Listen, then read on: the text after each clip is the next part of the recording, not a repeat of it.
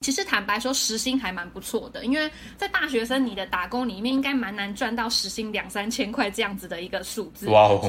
对，所以其实我当时就觉得，哇，这工作真的好棒哦。Hello，大家好，我是 Dora，欢迎收听 Fun with Me Talent Ecosystem 的 Podcast。在这里，你将会听到关于职涯规划、成为人才的秘诀，以及如何打造自己喜欢的生活方式。如果你也有职涯发展上的困扰，或者工作与生活难以平衡等问题，在这里我将透过不同的真实案例来与大家分享。让我用五年多的职涯顾问经历陪伴你成长。Hello，大家好久不见，你们这三周过得好不好呢？因为上一周是父亲节的关系，所以我们有暂停延后一周上线新的 Podcast。不知不觉呢，我们的第二季节目也已经到了尾声了。今年呢，也已经过完了三分之二的时间。再过几个月呢，我们又可以许下新的新年愿望。不知道你们今年的目标是不是都已经快要达成了呢？在做转职的同时，也是更了解自己这系列的节目 Podcast 也已经两个多月了。有些人听完之后呢，有私讯跟我说，他跟我们节目中分享的来宾一样，都有过相同的困扰。只是呢，目前他现在还没有克服，所以非常感谢这一些来宾愿意上节目去分享自己。克服困难的方法，让他觉得自己不孤单，也有参考的做法，可以试着走出现在的困境。还有一些人呢，是听完其他来宾的故事之后呢，觉得自己也应该尽可能的开始去探索自己，认识自己。听到大家有这些不一样的想法或者是启发，都会让我觉得做这个系列的 podcast 节目是非常值得，而且很有意义的。如果你是第一次收听节目的新朋友，我先快速的再介绍一下什么是转职的同时，也是更了解自己的这系列节目。简单来说呢，就是希望可以透过其他人的真实经验来帮助大家更认识自己，知道自己想要做什么，想要过什么样的生活。因为我知道现在有很多人正在转职，不管是同产业的转职，或者是跨产业的转职。而今年的毕业生呢，也有很多人还正在找工作。有些人呢，可能依旧很彷徨，不知道自己应该去找什么类型的工作。有些人呢，可能还在犹豫是不是要先去读个硕士，可是又会想说，那如果要读硕士的话，应该要选什么学科呢？是应该在台湾，还是前往海外就读？有没有硕士这个学历很重要吗？等等之类的。所以在第二季的最后两集当中呢，一样是邀请 Dora 的好朋友上节目来跟大家分享，他是如何在转职的过程当中去思考自己的需要以及想要。今天节目邀请的这位朋友呢，他的经历非常有趣。他毕业于台湾最高学府，也就是我们的台大 Double E 电机系，但是他本人呢有点叛逆，因为他之后做的工作，不管是实习还是正职的工作，全部都跟 Double E 是没有关系的。他担任过行销 operation，做过陌生开发的业务以及数据分析，就是因为他所学的学科跟日后的工作都不一样，所以在过程当中呢，他必须不断的去学习新知识，学习新的技能，一边探索自己在每一个职位上面的兴趣程度，并且一边规划自己的职涯。那就让我们赶快来听听他最后是怎么找到自己喜欢的职位吧。那我们一起来欢迎今天的来宾 Andrew。嗨。嗨，Dora。嗨，那 Andrew 呢？目前人是在就是美国的旧金山，所以我要先感谢你隔了十五个小时的时差，跟我在这边远距录 Podcast。没没关系，没问题。其实最近蛮闲的。好的，那 Andrew 之所以会在旧金山的原因，是因为他在那边读硕士，然后接下来要开始进入职场工作了，所以他现在是正在等待下礼拜要入职的一个状态。那也希望以后可以有机会听你分享在戏谷的一些工作经历。没问题。好，那呢，首先呢，想要先来问一下 Andrew，因为刚刚有提到嘛，就是你大学读的是 Double E，然后跟你日后的工作内容其实都是不一样的。那在这几年的工作经验里面呢，你也做过很多不同种类的工作嘛？那你是怎么确认你接下来想做的会是分析呢？嗯，我觉得呃，就是关于这个问题，就是要怎么确认自己想做的这个东西，我觉得很。呃，其实我一直都是一个不是很知道自己要做什么事情的人，嗯，但是，所以我呃，我觉得我以前的观念比较差了。我那时候小比较小的时候的观念可能会类似说，反正我就先把所有的学科都尽量可以念的就念好，每一个都努力好。这样，如果我未来突然哪一天发现说啊，这个东西我很有兴趣，那我就至少还有能力可以去做嘛。但是我后来我觉得我在这个这个问问题里面，我觉得有一个比较重要的我自己的 take away，就是我觉得要很勇敢的，就是去跳脱舒适圈，然后就是你去尝试的这件事情，就是你勇敢去尝试是非常非常重要的。因为就算今天你做的这件事情，它可能当下没办法给你很快的正向的回馈，或者说你今天的努力没有办法立刻看到收获，但是它在未来的某一刻都会。嗯，都是都会回馈给你自己的，就是我自己就有很多这样子的例子。嗯嗯嗯，然后对啊，然后我觉得我可以分享一下我自己大概就是，譬如说怎么去确认我自己要做分析的这个 journey。就是我大概的话，一开始就是像 Dora 介绍，就是我一开始大学时候是念电机系，那我觉得进去以后跟我想的蛮不一样的，所以我其实念的也蛮痛苦。那到大三的时候，我就开始就是利用学校的资源，呃，我去修了就是呃我们学校商学院的课，我去修了行销管理，然后我就在里面学了 marketing，然后我就觉得哎，其实好像蛮有趣的，就是跟顾客的这个东西还蛮有趣的。然后再是我也。在大三的时候去尝试的学校就是在办的艺术季。那其实艺术季这个东西，我主要学到的东西是平面设计，所以我就等于说在大三的时候，我学了平面设计跟行销管理这两个东西。然后我就想说，那我暑假就去找一下实习好了。然后呢，我就丢了大概二十间，就是都是我大部分都是投投投行销的公司，就是投行销的职位。然后就都被基本上都被拒绝，因为想说你跟你是谁这样，就是怎么可能？真的啦，就是。可能因为我我不太知道为什么，但是我那时候可能就嗯也没有回答的好，但我还是有几个是有面试的，譬如说像一直我不知道现在还热不热门，但是你知道是回到十年前 蛮热门的，就是那个微软实习嘛，现在大家还在微软吗？我不知道，就是对我那时候也有就是去面那个微软的行销实习，结果也是被狠狠的拒绝，然后。对对对，然后后来我觉得就是第一个，我觉得可以跟大家讲的案例，就是怎么样，就是在未来那一刻回馈给你的一个案例，就是这就是我为什么阴错阳差进了 Uber 当实习生，是因为那时候我面 Uber 实习的时候，其实有三个职位吧，有 Operation、Marketing 跟 Design。然后呢，因为 marketing 的实习需要写文案，然后我就想啊，天哪，我不是真的很会写文案，怎么办？可是我又想做他的行销，但是我发现 dis 他他的 design 的 intern 的实习比较简单，就是也不是比较简单，就是因为我比较擅长画画，所以我就画了他们那个平面设计的的文宣给他们，哎，结果我就进了。但是我在那个时候的面试的时候，可能因为有一，因为其实，在面试的时候，通常主管都会有不同的测试嘛。那时候我们测试有一个就是。要你拿 Uber 的 promotion 去跟呃顾客推广，他想知道说你对 Uber 的 knowledge 有什么，然后也看看你的 communication。那在那个面试里面呢，就是。我觉得我就是阴错阳差，因为我跟我们是团体面试五个人，其他四个人都是 都是真正的设计师，只有我一个是你知道有点设计师，但对不对？但但又但是又比较善言辞的人，所以我就讲在那个里面刚好表达的比较活泼，所以我隔天进 Uber 的那个 HR code，他就跟我说，哎。我觉得你的作品也很不错，但我们想问你愿不愿意去那个 marketing 这个部门，这样，所以我就是因为这样阴错阳差去了，就是，所以我觉得，呃，这是我想跟大家讲的，就是你就是勇敢的去尝试，但是到底到底这个东西会不会现在回馈给你不重要，但它未来会帮你很多的，对，嗯，理解，OK，那可是进到 Uber 当实习生之后，因为你之后也在那边转正了嘛，然后就开始经历就是哦行销部门啊，operation。部门啊，然后做数据分析啊，等等的。那你是怎么发现到，就是你对数据这一块是特别感兴趣的？因为我记得我认识你的时候，你应该是不知道什么是数据分析以及 SQL 是什么。对，没错，没错。我觉得就是对 Dora 这个问题问的非常好。那时候就是我阴错阳差进去，我一开始是就就是打着哦，我要继续做 marketing 了，我要转行做 marketing 的这个心。然后那时候就做了像刚刚有说顾客开发、陌生开发，巴拉巴拉巴拉，做了一大。大堆东西，然后就是因为这样子，我后来因为 Uber Eats 要来台湾 launch 了，嗯，然后我就去帮忙，我就去支援 Uber Eats。那在 Uber Eats 的时候，我其实真的就是所有 marketing 该做的我都尝试过，线上线下，因为刚好那时候就是你在 launch 一个新的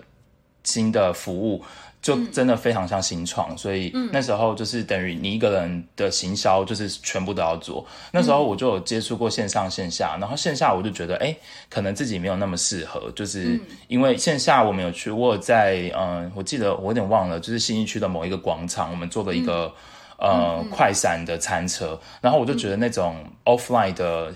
的广告啊，或者是这种比较这种的，就是行销可能比较不没有那么适合我。然后，对对对，这种办活动可能没有这么适合我。但是我觉得我自己在另外一部分，就是我有帮我的主管去稍微操作一下 Facebook 的广告，还有 Google 的广告。然后那时候我就觉得，哎，看就是。呃，譬如说你放一个 promotion code，然后然后下多少钱，然后你的群众怎么设定之后，然后你可以看到你的回馈有多少的这些数字，这些内容我觉得很有价值，然后也很有趣，所以我就开始把它 download 下来啊，然后用 Excel。一开始我不就是像 Dora 说，我还不知道 SQL 是什么时候，我就 download 下来在 Excel 里面这样操作了一下，然后就做了一些简单的 dashboard 给我主管，然后我主管就发现，哎，我对这方面是。有热情，然后也擅长的，所以我就开始慢慢我的工作越来越多跟这个有关，像是网站的分析啊，或是什么等等的，就开始变成是这样子。那到这边之后，为什么会后来又是跟数据越来越有关？就是因为 Uber 其实本来就是一个很吃数据的一个公司，那我们自己内部有 SQL，然后可以去捞资料出来，然后可以。去跟这，譬如说这些广告的资料再去做更好的连接，你才知道说这些广告下下来到底有多少的用户，后续变成去来搭车的这些人。所以我就在这里面发现，就是。啊，我我对这方面很有兴趣，所以我就开始自学 SQL，然后就也利用公司的资源，公司刚好有资源可以让我学 SQL，就是有一些课程，那我就用了这些资源，然后开始学了 SQL 之后，就发现，哎，我对这一块就是捞资料，然后整理做 dashboard 这块非常非常的有兴趣，所以这就是我这样一路一路一路从工作里面尝试不断的找到我的。兴趣，所以才知道我喜欢做分析这样子。理解你听完你的故事，让我想到就是我自己在大二大三，跟你的年纪可能也差不多的时候，就是我当时也有发现到，就是我不会走我自己本身的学科，就是心理智商的这一块。那但是毕业之后到底要干嘛，其实我也不知道，因为很多就是学校请回来的学长姐的分享，可能也是在做智商师啊、社工啊，或者是相关的职位。所以我在当时其实也做了非常多的尝试。我觉得有一些可能我之前都没有跟你说。说过，比如说我之前曾经在大学的时候当过家教啊，然后也有去餐厅端过盘盘子，然后我还有在贵妇下午茶那种地方担任过说故事的姐姐，就是说故事给那些贵妇的小孩听，然后带他们做一些手工艺啊、玩游戏啊，然后或是帮他们举办一些生日 party 或什么的，然后那些妈妈们就可以在旁边很美的，就是喝喝茶，然后兴致来的时候就帮那些小孩拍拍照，然后又回去继续聊天这样子。对，然后因为当时其实我我。还算是蛮会指挥那些小朋友的，所以那间店的老板就还蛮喜欢请我去那边上课跟主持 party，然后。其实坦白说，时薪还蛮不错的，因为在大学生你的打工里面，应该蛮难赚到时薪两三千块这样子的一个数字。哇哦！对，所以其实我当时就觉得，哇，这工作真的好棒哦！因为我在那边，我就是非常得心应手，然后我自己本身又非常喜欢小孩。可是其实我内心里面也会就是默默的羡慕别人，觉得别人很有才华，比如说别人可能很会弹吉他，然后会写程式啊，或是有些人可能很会摄影啊什么之类的。可是我什么都不会。然后再加上就是当时其实就是做。指甲是非常盛行的事情，然后女生都很爱漂亮嘛，所以我就想说，那不然我去学好了，以后我可以帮我自己做，又不用花钱。然后就想象，就是说，假设未来的某一天我工作不顺利，我不喜欢我的老板，他骂我或什么的，我还可以就是拍桌子跟他讲说，老娘不干了，我要去开我的美甲店。然后结果没有想到，我二十一岁的做到。就没有想到我二十一岁的玩笑竟然成真了，就是我在我二十七岁离职的时候，真的就开了一个美甲的工作室。嗯，对，但是我并不是因为不喜欢当时的老板，所以我才离职的啦，就是比较误会这样子。对，所以就是 echo 一下，就是刚刚就是 Andrew 讲的，就是你的每一个尝试，其实你都不知道，就是说这个尝试它会在未来你的人生里面对你带来什么样子的影响，这些其实都是蛮难说的。真的，真的，嗯，对，而且我觉得可以补充说明一下，就是，呃，那时候我学了平面设计，其实对我后来的资料呈现是有非常非常大的帮助，包含你怎么去配色，怎么让你的主管或上级主管在做 slide 的时候。会看得更清楚，然后我觉得平面设计是给我很多这样子的概念，我也会比较知道说，那这样子呈现上去，那主管他们看的会不会比较好懂这样子？所以我觉得其实一切都是会有帮助的，就是勇敢去做就是了。真的，所以就还蛮建议大家可以在学生的时期多多的尝试，因为你知道，反正做错就做错了嘛，大家都会因为啊，他还是学生啦，然后他还年轻啦，所以他犯错都可以被原谅，对啊，所以我觉得就是刚好我跟 Andrew 的例子都是这样。那再讲回来，就是那是什么东西，就是启发了，就是 Andrew 你想要去美国读硕士，然后还选择了就是 BA，就是 Business Analytics 当做你的主修呢？我觉得这个就是。嗯，其中一个我觉得就是，我觉得这是综合了好几个因素以下做的决定。我觉得第一个就是，我觉得呃，我一直。我觉得那时候以之前我有去，就是我那时候我跟 Dora 认识，就是我们在美国一起，我们我们有一年暑假一起去美国打工。对。然后那时候就是有着美国梦这样子，然后去了以后也觉得，哎，其实美国真的是还蛮不错的。嗯。我还记得那时候去 MIT 跟 Harvard 参观的时候，虽然我没有念那边啦，也念不到，但是 就是觉得说，哇，这里念书好有气氛哦。我也有去参观，还有去他们的图书馆，结果也是有看到学生趴在桌上睡觉，想说啊，你看 MIT 的。跟我也一样，没有啦，开玩笑的。对啊，就是我觉得那时候种下了一个小小的种子，就是还是蛮希望有机会可以去实践这个梦想，就是出国念书。然后那时候我觉得我真正开始要做这件事情的时候，就是我觉得第一个是我的二十五岁到了，我就有点 quarter crisis。我想说，天哪，我二十五岁了，我现在在这里干嘛？然后也在 Uber 待了一阵子，然后就是一直想说，这个到底在干嘛？就是会想想了一下，然后后来我就是。我就是回想了一下，就问我问我问我自己，我如果三十岁的时候回过来看我说，我到底有没有出国念书，我会不会后悔？然后我觉得我会后悔，所以我就从那时候我就开始想说，那我就更更下定决心，我一定要做这件事情。那再来就是在 narrow，就是出国是比较大的嘛，然后在 narrow down 说，我发现哦，我在工作上我比较喜欢做数据分析，特别是在做 dashboard 的时候，我都会非常的专注，所以我就觉得，那我是不是可以朝这个领域去多专注一点？比如说多学一点统计啊，怎么做更有深度的分析，怎么为呃我们的 business 带来更多的价值？所以这是我觉得其中一个我选择 business analytics 的的嗯的原因。再来的话就是。呃，我的工作那时候可能也有三到四年了，然后我就觉得我更想要的是有一些国际视野，因为我其实已经在呃 Uber 工作的话，我觉得我已经非常熟悉整个运作了，然后也有跟一些 regional 的同事去工作，可是从来没有一个机会是可以让我是，譬如说一次管四五个国家，然后我必须要考量到更多层面的，所以我就觉得我想要有就是国际的视野，然后我想要跳脱我现在的工作的框架，然后我想知道很多，因为我们很多 project 都是。从那个 headquarter 来，然后台湾每次都被归位置归类在 non-English country，which 就是 tier two，因为就是 English country 不需要翻译，所以他们就是 tier one 会 launch。然后我就觉得，我好想知道到底怎么想出这种 tier one 的 project，所以这也是我觉得想要有国际视野出国的一个目的。然后最后就是我觉得我自己也想过过看不一样的生活了，所以我觉得这就是我自己觉得。呃，我为什么那时候出国念书的原因？那我还是觉得每个人都有他自己适合的时机点，对啊，嗯，就是大概是这样子。理解你刚刚讲说二十五岁就有就是 quarter crisis，我想说，嗯，就是真的哎，因为我也是二十五岁的时候换了一个新工作，然后改变了我的一生。可是结果，嗯，想到改变我的一生这句话，会不会现在讲的有点太早？因为一生可能还没有还没有过到这样，对，没错。但是真的就是想要的生活，的确是你自己要去争取的。然后过程中当中，当然可能也不一定会到那么的顺利。所以其实我们反而就是因为这样，才会更珍惜我们自己。争取而来的这个生活，然后也会比较没有时间去怨怼啊，去抱怨，就是说哦，我觉得生活好无聊哦，然后我现在的生活让我没有什么成就感之类的。那因为其实 Andrew 在二零一九年就已经有开始计划他之后要去美国读硕士。那我们都知道，就是二零二零年初的时候，其实疫情就爆发了嘛。那所以这后面这一连串的事情，其实也打乱了就是 Andrew 原来的这个计划，因此他就延后他去美国读书的这个时间。那我知道，就是在这个过程当中，真的会让人家觉得很烦躁，因为其实毕竟我都准备那么久的时间，然后读了那么多书，考了那么多试，然后又这么的期待，结果碰上这个疫情，然后当时美国的疫情状况其实又蛮严重的。那在不知道什么时候疫情会结束，又担心疫情会不会影响到整体的经济啊？然后我毕业之后是不是真的能够顺利在美国那边就业工作？那这一连串其实真的会让大家觉得还蛮沮丧的，然后很担心，就是我过去付出那么多努力，会不会到头来其实是一场所以我相信在这么多未知的情况之下，你当时一定是很困扰的。对，没错。那是什么使你最后下定这个决心要去美国读硕士呢？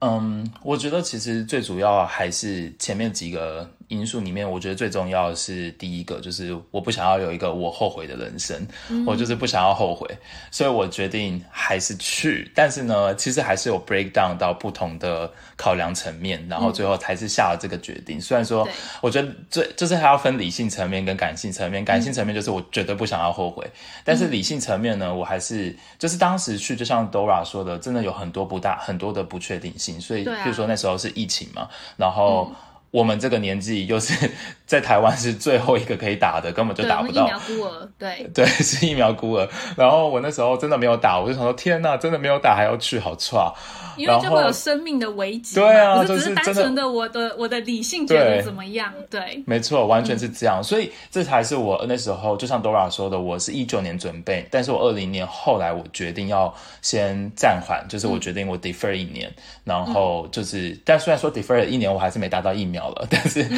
但后来还是去了这样。那再来是 Dora 说的那个未知性，就还有一个是工作机会嘛。其实你就会，其实我觉得这是每一个要去留学的学生可能都会有的。问题就是大部分人都会，就是会想说，我这投资报酬率高吗？毕竟我一次丢下去就是一两百万，那我到底找不到的工作会不会很难？然后，而且我那时候还有一个，就是我留下来之后，刚好运气很好的，我隔一年被呃被升职了，所以我的薪水调完之后，我就哇天哪，就是想说，我真的要去吗？我要放弃这个，我要放弃这个薪水，然后去吗？就是真的是一个非常大的、非常难的决定。但是，所以那时候呢，我觉得其中一个我可以跟大家分享，就是呃，我那时候看到一个，就是我那时候看到戏骨阿雅的书，然后其实它里面有一个，我觉得就是我觉得自己，我觉得最有最让我。就是比较放心的一句，就是他是说，你可以去算一下这个成本。嗯，那你这个成本如果算完之后，譬如说你去做了一次，你去做了这个东西，但是就是你去出国念书，那你念完之后，假设真的不幸你得要回台湾，但是你可能还是会有相同的职，你回来还是可能找得到相同的职位，你只是有点把自己归零。如果是这样的话，你会害怕吗？你会后悔吗？如果你不会。那你就去吧。那我那时候就觉得，哎，其实这个观念我还蛮喜欢的。就是我觉得，就算我归零，我回来我就是一样从差不多职等开始做嘛。那我只是就是少了一两百万的存款，可能不能那么快买房子、投期款什么的不能。但是第一年我觉得都还可以接受。那我觉得既然是这样，那我就去做啊。谁知道会发生什么事这样子？所以这是我其中一个就去了点这样子。对，嗯，对。然后另外一个是我觉得。还有一个就是，我觉得可以跟大家分享，就是我觉得后来因为二零二零年的时候，台湾五月的时候不是爆发更严重，就大家都锁在家里。然后那时候我觉得，我我觉得从那只是，嗯，从工作跟生活都学到了一件事情，就是我觉得你完全不知道疫情什么时候会结束，就是这件事情就是一天到晚就说 哦年底就会结束，年底，然后现在已经二零二零二二了，年底会结束吗？不会，不知道，所以。所以我觉得那时候，我觉得我自己学到一件事情，就是我们就是要保，像我就是保持着弹性，就是我在这个状况下，我对我自己做最适合我的选择，那我就先这样子做。虽然说，就是我觉得你要同时考量你的机会成本，跟你现在的资源，跟符合你自己心境的的决定，你就先去做，做了之后再慢慢调整，慢慢调整，不断有点像滚动式的调整，就是不断的调整，这样就。尽可能的保持当下，因为你真的不知道，难道你要等到二零二五年再出国吗？那时候我就超过三十岁了，所以，但是二零二五年会不会真的结束也完全不对啊，所以对那时候等了一年之后，我还是决定要去这样子。嗯嗯，理解。我觉得，嗯，从刚刚就是 Andrew 的分享里面听起来，可能大家会觉得说，一切就是那么的自然，那么的云淡风轻，好像就是对啊，因为他看了一本书，所以他得到了一些启发，就让他勇气爆棚。这样，其实我觉得不是这样子的，就是在那个当下，其实因为我跟 Andrew 定期其实都会聊天嘛，那我也知道，就是在这过程当中，其实真的有非常多的。就是担忧、烦恼，然后当时的不确定因素真的非常的强，因为就是台湾的疫情也是起起伏伏的，然后就是当时的那个就是病毒又是比较严重的，就是你确诊了，可能真的是会危及你的生命的。对，所以要在那样子的一个情境之下，然后又在综合考量你现在自己目前已经有的，你要放弃吗？所以其实整个这样子加在一起，真的是一件就是非常难下决定的事情。不过这些危机其实也是另外一种新的转机。只是说我们选择用什么样子的角度去看这件事情，没错，然后用什么样子的心态去做面对。所以大家不要觉得说，哎，听起来好像就是很简单啊，很容易啊。其实这个过程当中是很会很纠结，然后会很就是呃很难下决定的一个过程这样子。然后我还记得就是有一次那个时间应该也是在就是。台湾疫情就是不太好的时候，所以我们也没有约在就是外面见面。你记得你是来我的美甲工作室，我们两个在那边聊天嘛？然后我们当时两个人真的是一个是因为他不知道自己什么时候可以出国工作，然后有上述刚刚那些烦恼。然后另外一个呢，也就是我本人，我当时因为我创业两个月之后，我就遇到这个疫情，然后我的业绩瞬间就是要被归零，因为那个时候可能我的工作室里面有非常多的客人，其实都是他本身在那。些就是办活动的 PR 公司啊，或者什么，那疫情根本没有人要办那些活动嘛。然后他们甚至还被放，就是呃一周休三天、休四天，最后变成零半薪，所以大家也不太敢乱花钱。所以其实我当时的就是那个美甲工作室的业绩也不是非常的好。然后我的线下活动也因为就是不能群聚而有，就是几乎可能要面临就是被取消或是终止的一个状态。所以其实我当下的压力也是非常大的，因为就算我不吃不喝，我只要呼吸就好了。可是每天那些房租啊、水电啊、瓦斯啊那些费用都是还是在计算的，所以我当时也是就是觉得哦，人生好黑暗哦，然后 就跟 Andrew 两个人在那边，可是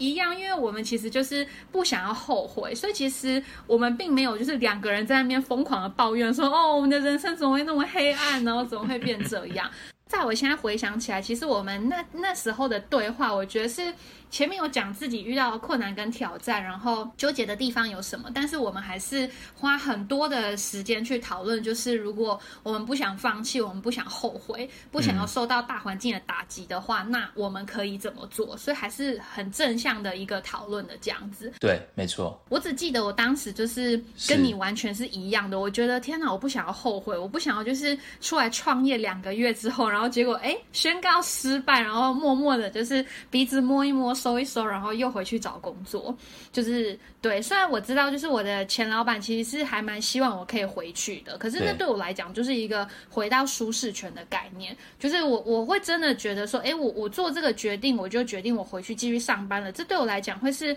我我愿意的吗？我会觉得是这是我甘愿的吗？没错。然后因为我知道我自己的舒适圈在哪里，我知道我自己想要过什么样的生活，所以我还是会坚持想办法去克服这个困难。那我想就是也应该是因为。因为我们两个有这样子的思考，所以今天呢，我们才会坐在这个地方跟大家分享。对，就是这个 podcast 这样子。对啊，那你也真的就是达成你的愿望，留在美国，然后即将要展开你的心仪的下一段工作旅程了，这样子。对啊，我觉得就是刚刚 Dora 说的那个，我都非常非常的感同身受。就是真的是呃，感性面你还是可以抱怨，但是呃，感性层面你要。不要忘记你自己到底想要什么样的生活。那就像 Dora 说的，他老板还是随时希望他回去嘛，所以代表说你的舒适圈都在那里，所以你就不要怕，你先去做了嘛，大不了就回来舒适圈而已，就大不了再回来躺一下嘛，就这样子而已。所以其实就是感性层面都有这些东西，那理性层面的话，就是可以自己